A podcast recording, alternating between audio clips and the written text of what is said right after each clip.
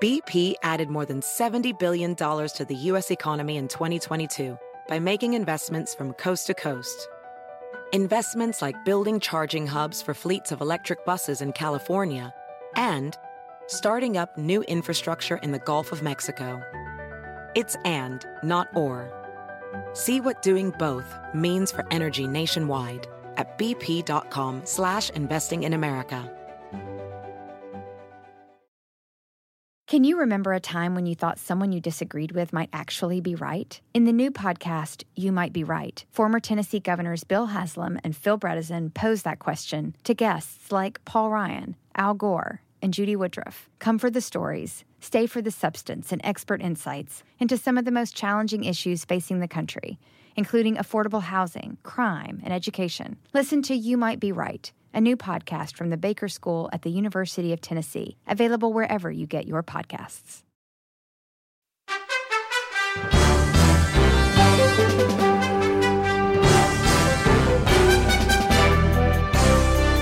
Hola, ¿cómo estás? Soy Fernando Espuelas desde Washington. Muy buenas tardes y gracias por acompañarme. Este fin de semana se cumplió un reto muy importante, un hito, mejor dicho.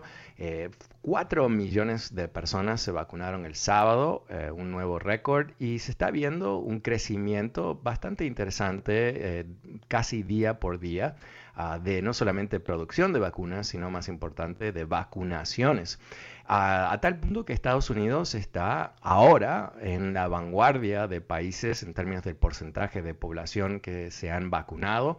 Ah, y hay ah, realmente muy buenas expectativas en lo que viene el resto del año si se puede mantener este ritmo de vacunaciones. Algo que hoy por hoy, aparentemente, dicen los expertos, hay ah, no solamente suficientes vacunas que se están fabricando, ya fueron compradas por el gobierno, o sea, eso no es el caso, no es una problemática, y pero también se han extendido eh, las, los, los, lugares han extendido la infraestructura para vacunar gente.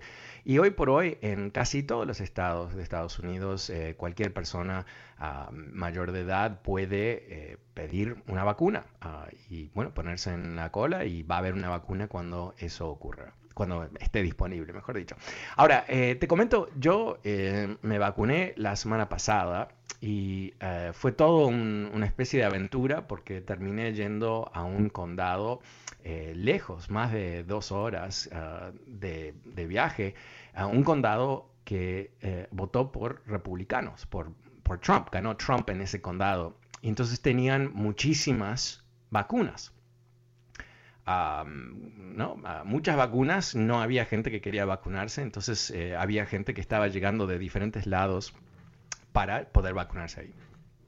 Ahora, eh, hoy el New York Times reporta que eh, hay un grupo de personas en este país, que quizás un grupo representado en ese condado donde yo me vacuné, que no piensa vacunarse.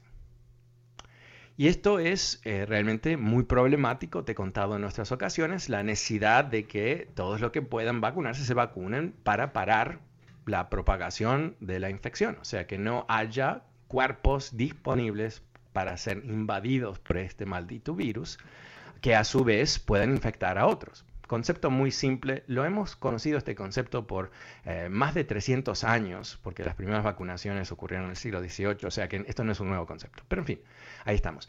¿Quién son estas personas? Bueno, hay 41 millones de lo que se denominan white evangelical adults, evangélicos blancos adultos, 41 millones. Y de ellos, basado en una encuesta del Pew Research Center, que son muy confiables, no políticos, 45% de ellos no quieren vacunarse. ¿Por qué? Eh, porque no creen que esto puede ayudarlos. En algunos casos rechazan el concepto en sí mismo de vacunas, algo que es como, no sé, rechazar una piedra, no sé, es algo que existe, no sé cómo se puede rechazar, pero en fin. Eh, en algunos porque están convencidos que hay alguna tecnología prohibida, otros porque creen en otras conspiraciones sin, darle ah, nombre y apellido. Ah, pero, ¿qué es lo que está pasando aquí? ¿no? Y esto es, volviendo a lo que yo había comentado eh, en, la primer, ah, en el primer segmento del programa, eh, sobre lo que es el gran reto ¿no? de estas burbujas informáticas que atrapan a la gente basado en sus ideologías y que terminan repitiendo las cosas que ellos ya creen, aunque no sean verdad. ¿No? Eh, hoy vi un segmento de Fox News, un, video de un segmento de Fox News que eh, salió la semana pasada, donde Laura Ingram estaba básicamente haciendo, no sé, entre muecas y, comentarios así medios raros, ah, creando dudas sobre las vacunas.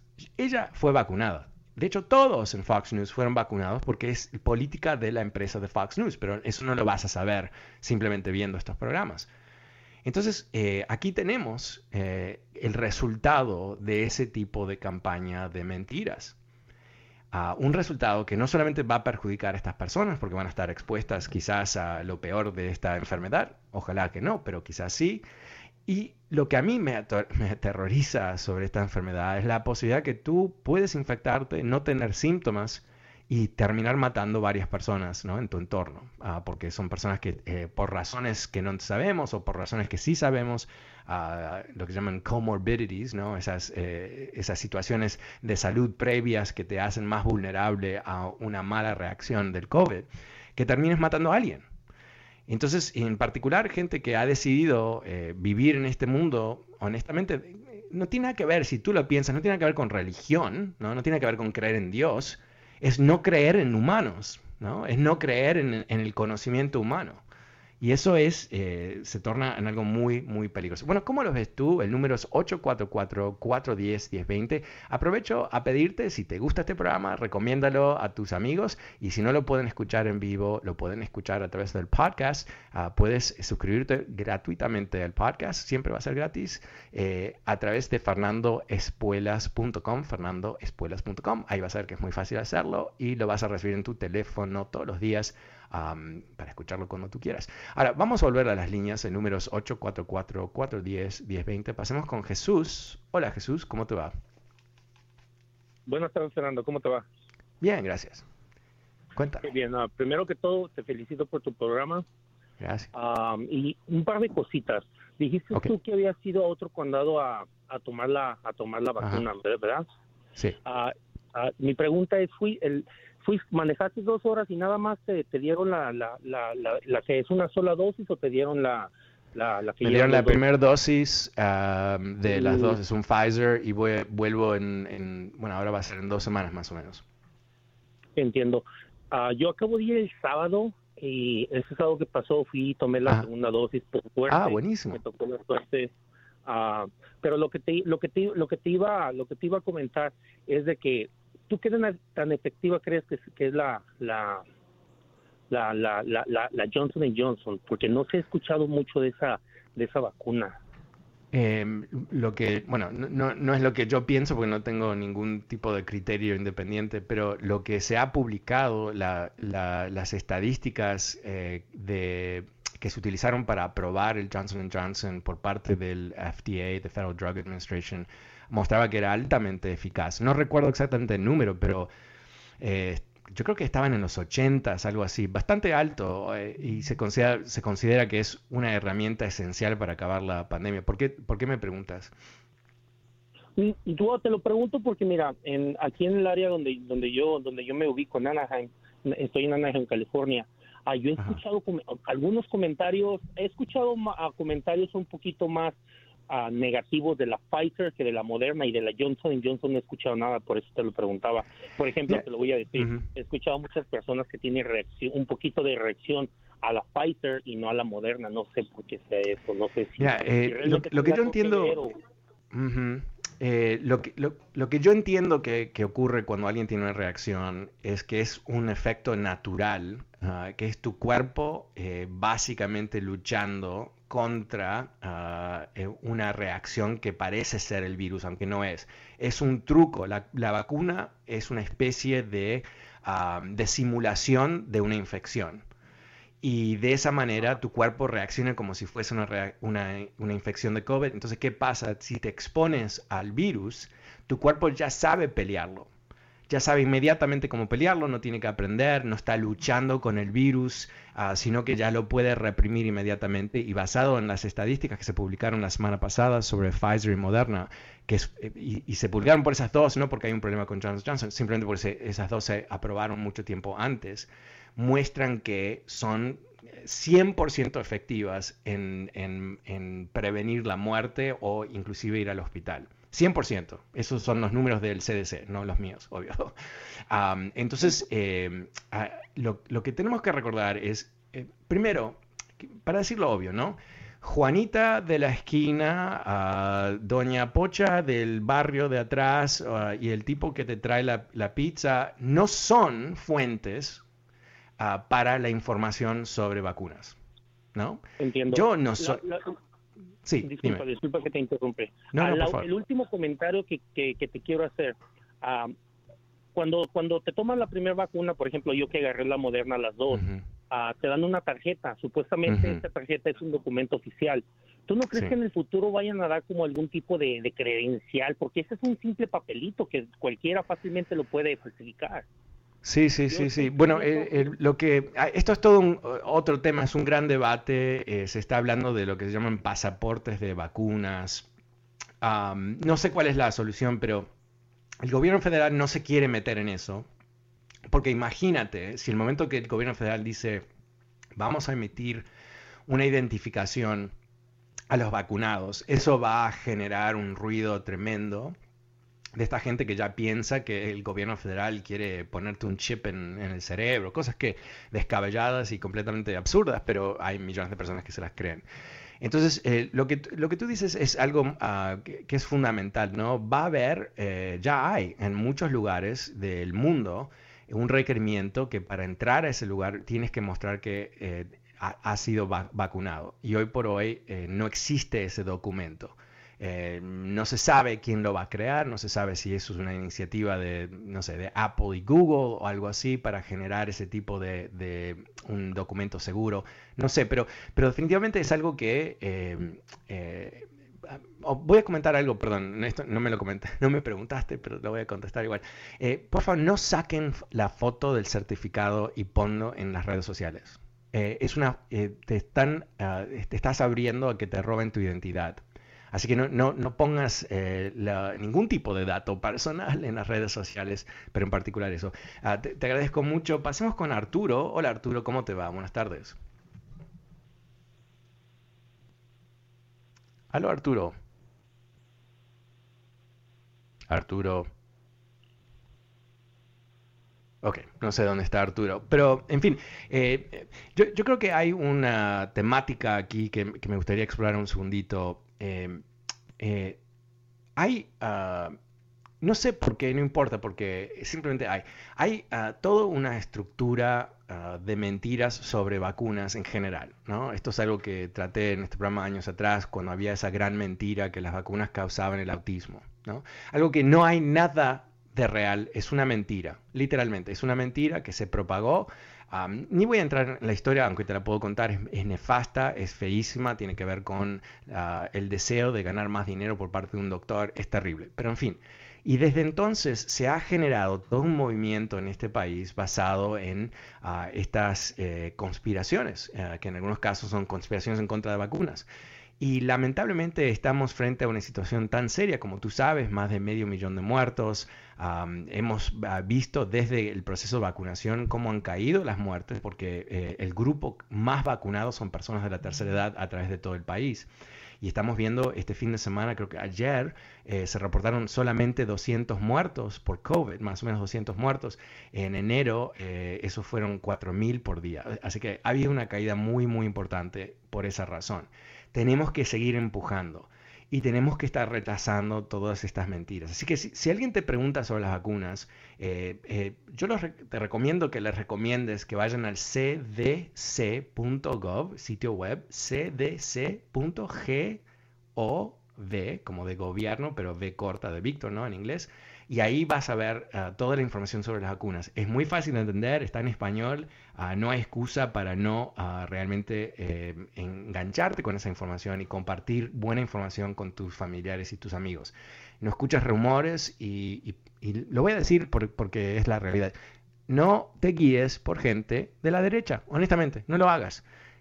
Odio decir eso porque es generalizar, pero hoy por hoy, lamentablemente, la derecha se... They're nuts. ¿No? ¿no? O sea, ¿no? Ah, entonces hay que, hay que tener mucha cautela porque estamos hablando de la, la vida y la muerte. Uh, bueno, pasemos con... Wow, dark. Ok, pasamos con César. Hola César, ¿cómo te va? Buenas tardes. Buenas tardes, Fernando, ¿cómo has estado? Eh, Bien, gracias. por su programa. Eh, Fernando, yo he seguido muy de cerca todo esto del coronavirus porque en realidad pues eh, a mí me ha impactado a la familia, eh, amigos, eh, mi hermano doctor también fue, contagiado, su esposa contagiado, ella estuvo en coma. Ah, y la pregunta mía es, ok, yo estoy comenzando mi etapa de vacunación, la primera dosis yo le hablaba con mi hermano, que él también es doctor, y le preguntaba, ok, si el tiempo de inmunización de la Pfizer es de seis meses, mm, ¿qué va a haber después? Si en realidad no hay un 100% control de, de este virus. Y tampoco hay un cierto control de nuestros vecinos. Digamos, yo lo, hablo a nivel de México. México tiene un retraso y otros países de Latinoamérica un retraso muy grande en vacunación. ¿Qué va a pasar después de estos seis meses de inmunización Con, con todo esto? Mira, estuve leyendo eh, sobre ese tema este fin de semana. Eh, no es que, se pierda la inmunización después de seis meses, es que el estudio que se publicó la semana pasada terminó en seis meses porque ese era el plazo del estudio. O sea, que estudiaron por seis meses cuál era el, ah, la presencia de un, humanidad, no, inmunidad, inmunidad, uh, inmunidad ah, en, en, las personas que se habían vacunado y encontraron que era efectivo a seis meses. Pero no quiere decir que paró de ser efectivo después de seis meses. No se sabe. Sobre tu pregunta puntual, lo que se está hablando es, eh, no se sabe, ah, respuesta número uno. Respuesta número dos, se está hablando que eh, posiblemente ah, haya más vacunaciones en el futuro, que potencialmente depende cómo, cómo eh, se sigue mutándose ah, el virus o no. Depende, ¿no? Eh, y eso quizás nos condiciona nuestra inmunidad a largo plazo y quizás necesitamos un refuerzo de la inmunidad con una fórmula un poquito diferente. De hecho, eh, Moderna está estudiando una vacuna que está enfocada a la variante, no sé si era de Sudáfrica o la variante de Brasil, no recuerdo exactamente, pero una variante de otro país que, que es mucho más... Eh, fuerte, un virus mucho más, eh, se propaga más fácilmente, infecta más rápidamente, los, los, ah, los efectos son mucho más fuertes sobre el cuerpo y todo el resto. En fin, entonces eso es lo que se piensa que va a ocurrir. Ah, ¿Alguien sabe definitivamente? No. Pero lo que tú has hecho, tú te, o sea, eh, sabemos que eh, también se publicó la semana pasada con, con Pfizer y Moderna y es porque esas dos tienen más tiempo en el mercado y por eso tenemos esos resultados. Después, dos semanas después de la segunda inmunización, oh ¿Qué pasa? Estás a 95% de efectividad y, 100% de efectividad contra muerte y ir al hospital. O sea, estamos hablando de cosas que realmente son ah, casi, casi 100%. Y eso es lo que se piensa que puede realmente lograr ah, el fin de todo esto. Muchas gracias, César. Muy buenas preguntas. El número es 844-410-20. Pasemos con Ricardo. Hola, Ricardo, ¿cómo te va? Hello. Hola, ¿cómo estás? Hola, ¿cómo estás, Fran? No, soy Carlos.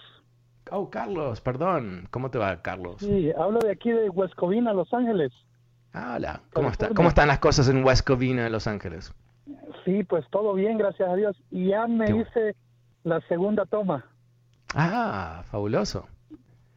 ¿Y cómo te fue? más que todo, tengo, tengo un buen rato escuchando tu programa. Ahí, por cierto, felicidades. Oh, gracias, Carlos. Sí, este, cuál fue tu experiencia? La primera vez que hablo. Ah, wow. De que voy a hablar, voy a hablar, voy a hablar. Y se me va, se, se me va el tiempo escuchando, escuchándolos a todos, pues, tanto tu radio escucha, tus respuestas y todo. Créeme lo que es un programa increíble. Oh, gracias. Qué, que, bueno, Sí, este, muchas gracias. Pues ahorita más o menos me atreví porque escuché de, de este muchacho que te acaba de hablar como dos anteriores de, de Anaheim, también aquí en. California, Ajá. y este que estaba preguntando acerca de, de, de, de las ah, Pfeiffer, ¿verdad? Sí. Sí. Mira, a mí en ninguna de las dos tomas me dio reacción, en ninguna Claro, de las dos tomas.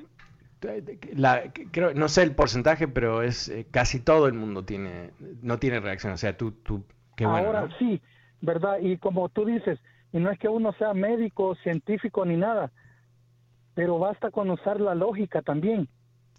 Claro, cada o sea, a, a- dife- a ti te vacunaron cuando eras niño. ¿verdad? Pa- ah, perdón, Sí. te interrumpí. ¿Qué me decías? Ca- cada cuerpo es diferente. Claro, claro, claro. Entonces, ca- ca- cada, cada, cada persona o su cuerpo va a aceptar cada vacuna diferentemente a la del otro. Así es.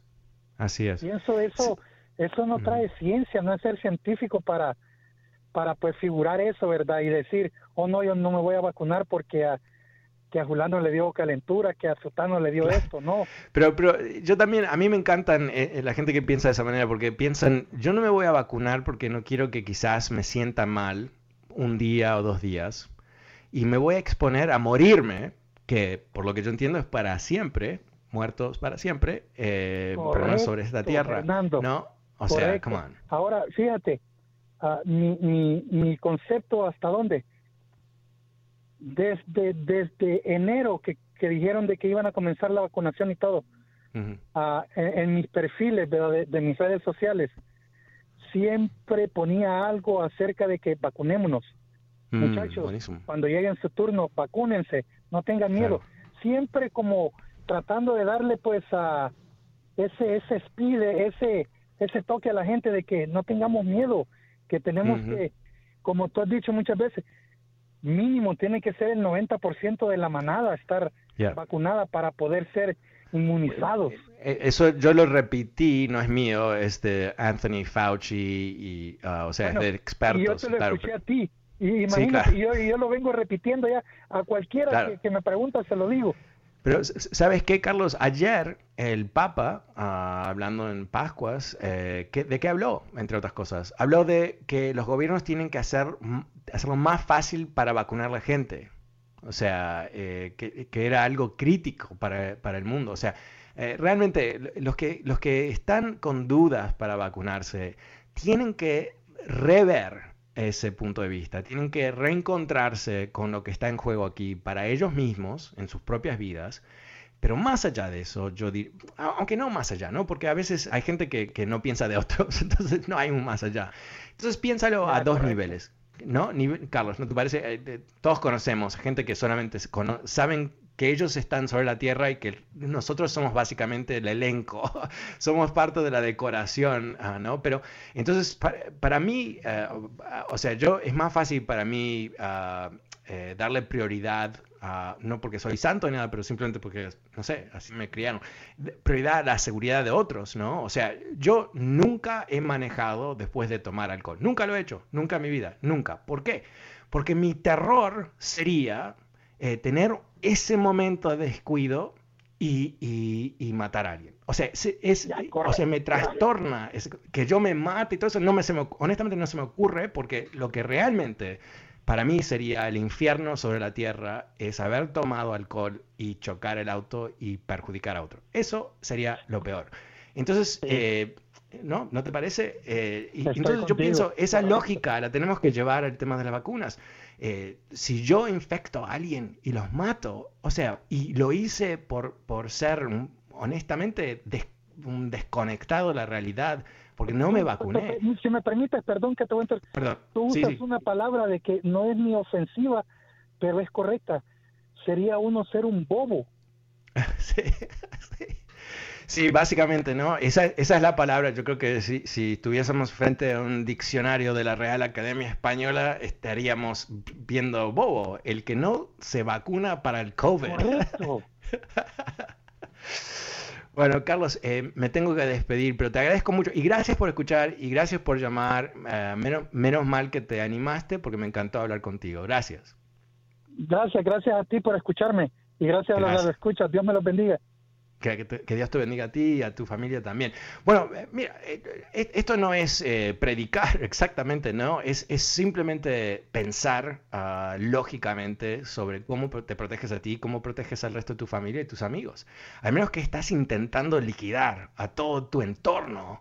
Ah, no, no, no, o sea, no vacunarse es equivalente a poner en riesgo bueno, a ti mismo, pero quizás no te importe, pero al, resto del mundo también.